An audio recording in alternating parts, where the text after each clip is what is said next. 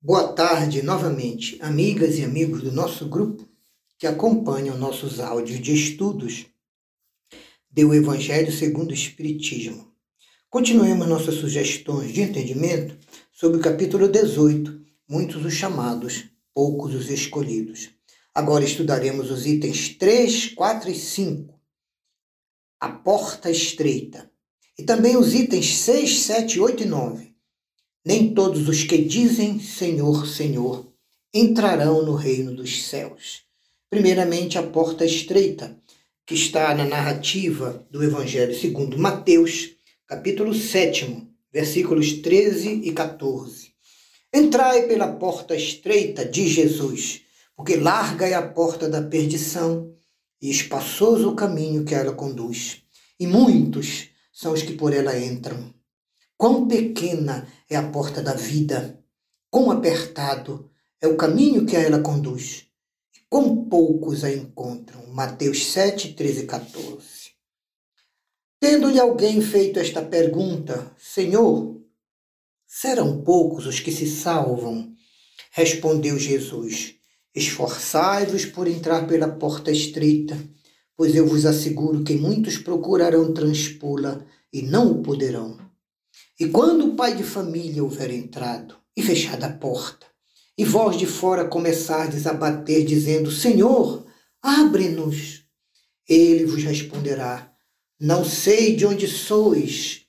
E vós direis: Nós comemos e bebemos na tua presença. E tu nos instruíste nas nossas praças públicas. Mas o Senhor vos responderá: Eu não sei de onde sois. Afastai-vos de mim todos vós que praticais ainda a iniquidade. Então, continua Jesus, haverá prantos e ranger de dentes, quando perceberdes que Abraão, Isaque e Jacó e todos os profetas estão juntos e reunidos no reino de Deus, mas que vós outros sois dele expelidos. Muitos virão do Oriente e do Ocidente, do setentrião e do meio-dia, que participarão do festim no reino de Deus. Então, os que forem últimos serão os primeiros, e os que forem primeiros serão os últimos. Evangelho segundo Lucas, capítulo 13, versículos 23 a 30. Comentários. Larga é a porta da perdição, porque as más paixões, fruto do nosso egoísmo, orgulho e vaidade, ainda são predominantes em nossa humanidade, levando nossos espíritos a enveredarem pelo caminho do erro e da ignorância moral espiritual. A porta de salvação é estreita porque exige de cada um de nós grandes esforços sobre nós mesmos para vencermos as nossas más tendências, nossos maus pensamentos, más palavras e conversações e nossos atos e comportamento desviados do bem. Essas portas, tanto a da perdição como a da salvação, são símbolos, são uma alegoria das portas do coração dos próprios homens. No momento atual em que estamos vivendo, esse ainda é o estado da grande maioria da humanidade terrena, buscando e sendo atraídos para a porta larga das facilidades das ilusões, das mentiras, do materialismo exacerbado, das ambições e desonestidades. E essas vivências são predominantes em função do egoísmo e da ignorância espiritual que ainda dominam a grande maioria dos homens e dos espíritos da terra, fazendo com que ela continue ainda um mundo de expiação e de provas. Entretanto, Diz o Evangelho e diz a doutrina espírita que já são chegados os tempos das mudanças previstas pelas determinações divinas. E assim, quando a humanidade da Terra estiver transformada, tanto os encarnados quanto os desencarnados estarão em pleno processo de regeneração. Já estamos nessa fase da transição planetária da condição de expiações e provas para a condição de regeneração. Nesses tempos, a estrada do bem e a porta da salvação serão bem mais escolhidas e frequentadas pela grande maioria dos homens. As palavras de Jesus, como sempre, devem ser entendidas no sentido relativo e não em sentido absoluto. Porque se o erro tivesse de ser o estado moral e espiritual normal da humanidade, Deus teria nos condenado todos à perdição e a maioria de suas criaturas estaria perdida, o que é inadmissível, pois sabemos que Deus é todo amor, todo justiça, todo bondade e todo misericordioso, e Ele nos criou para a felicidade, para a luz e para a consciência purificada. Todavia, quais são as esperanças de nossa humanidade se recuperar a tempo dos seus erros, ilusões e maldades e entrar pela porta estreita da redenção moral espiritual? Como poderá fazer isso se ela somente tiver na Terra uma única existência? A unicidade das existências ainda pregada por muitas religiões cristãs. Por que tantos pecados, sofrimentos e tentações no caminho dos homens em uma existência na Terra? Por que essa porta é tão estreita que só muito poucos conseguem transpor?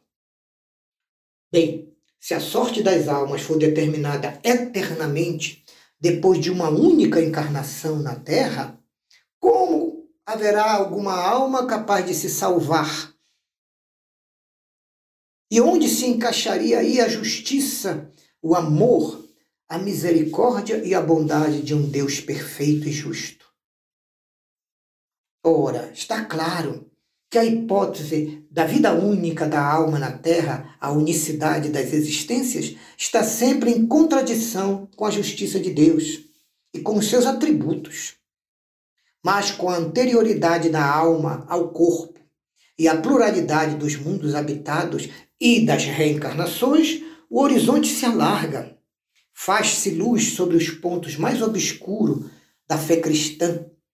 O presente e o futuro se tornam solidários com o passado.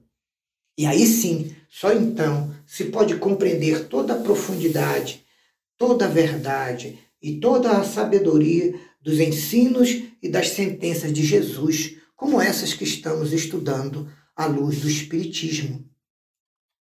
Por isso, vamos analisar o que significa essa expressão de Jesus. Nem todos os que dizem Senhor, Senhor entrarão no reino dos céus. Nem todos os que dizem Senhor, Senhor entrarão no reino dos céus. Apenas entrará aquele que faz a vontade de meu Pai que está nos céus. Muitos nesse dia me dirão: Senhor, Senhor, nós não profetizamos em teu nome? Nós não expulsamos em teu nome os demônios? Nós não fazemos milagres em teu nome? Mas eu lhes direi em alta voz: Afastai-vos de mim, vós que fazeis obras de iniquidade. Evangelho segundo Mateus, capítulo 7, versículos 21, 22 e 23. Agora, o que diz Lucas para a mesma narrativa? Aquele, pois, que ouve estas minhas palavras e as pratica, será comparado a um homem prudente, que construiu sobre a rocha a sua casa. Caiu a chuva, os rios transbordaram, sopraram os ventos sobre a casa, mas ela não ruiu, porque estava edificada sobre a rocha. Aquele, então, que ouve as minhas palavras e não as pratica, assemelha-se a um homem insensato que construiu essa casa na areia da praia. Quando a chuva caiu, os rios transbordaram, os ventos sopraram, a maré subiu, ela foi derrubada e grande foi a sua ruína. Evangelho segundo Mateus, capítulo 7, versículos 24 a 27, e Evangelho segundo Lucas, capítulo 6, versículos 46 a 49. Por fim, o que diz Jesus na narrativa de Mateus, capítulo 5, versículo 19. Disse o Senhor: Aquele que violar um desses menores mandamentos e ensinar os homens a violá-los, será um dos últimos a conquistar o reino dos céus. Aquele, porém, que os cumprir e ensinar os seus semelhantes a cumpri-los, será grande no reino dos céus. Mateus 5,19.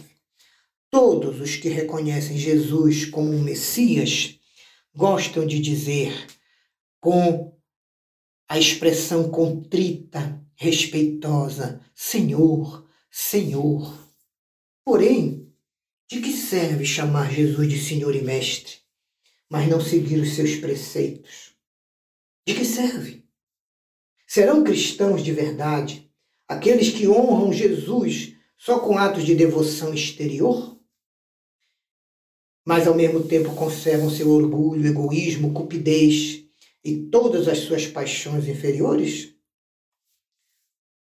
Serão seus discípulos os que passam os dias em oração, mas nada fazem para serem melhores hoje do que ontem e amanhã melhores do que hoje? Nenhum esforço, nenhum esforço fazem para serem mais caridosos e mais indulgentes para com os seus semelhantes? Serão discípulos esses irmãos? Serão cristãos? Não. Porquanto, do mesmo modo que os fariseus e saduceus, eles têm a prece nos lábios, mas não a têm no coração. Pela forma e aparência, eles até poderão se impor aos homens que valorizam demais a aparência. Não, porém, enganarão a Deus. E é em vão que eles vão dizer a Jesus: Senhor, nós profetizamos e nós ensinamos em teu nome. Nós até expulsamos espíritos demoníacos, os maus espíritos, em teu nome.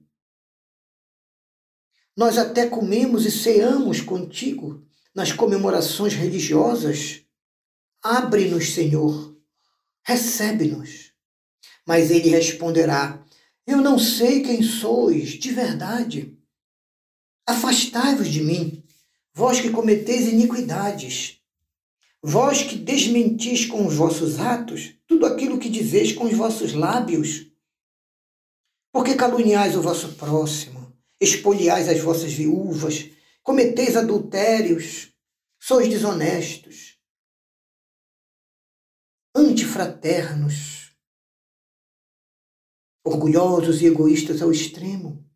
Então eu vos peço, afastai-vos de mim, vós cujo coração destila ainda ódio e fel, que derramais o sangue dos vossos irmãos, dizendo que em meu nome ou em nome do Pai, e que fazeis ainda que corram lágrimas nos seus semelhantes em vez de secá-las. Afastai-vos de mim. Para vós haverá prantos e ranger de dentes, porque o reino de meu Pai é para todos aqueles que são brandos e pacíficos, humildes e caridosos não espereis dobrar a justiça do Senhor com longas e intermináveis orações, cheias de palavras repetitivas e vãs, e de gestos e genuflexões cabalísticos. O caminho único que vos está aberto para merecerdes a graça perante Deus é o da prática sincera da lei de amor, de justiça e de caridade. Essas palavras de Jesus são eternas porque são a verdade. Elas constituem a nossa garantia para a conquista da vida celeste e também a garantia da nossa paz futura, da nossa tranquilidade e da estabilidade de nossos espíritos em todas as coisas da vida espiritual e também da vida terrestre. Por isso, meus irmãos, toda e qualquer instituição humana, política, social, religiosa, que se apoiar nas palavras de Jesus permanecerá estável como uma rocha, como uma casa construída e alicerçada sobre a rocha. Os próprios homens da terra as conservarão, porque se sentirão felizes e seguros convivendo com essas instituições. Porém, as instituições que realizarem violações das palavras, dos ensinos e dos exemplos de Jesus serão como uma casa edificada na areia, Logo, logo, o vento das renovações, os tempos da mudança e as necessidades de correções farão através do progresso o arrastamento dessas instituições e as levarão de roldão. É o que nós entendemos, segundo a doutrina espírita. Agradecendo a Deus esta oportunidade e a vocês por participarem conosco dessas reflexões. Muita paz a todos. Jesus nos abençoe.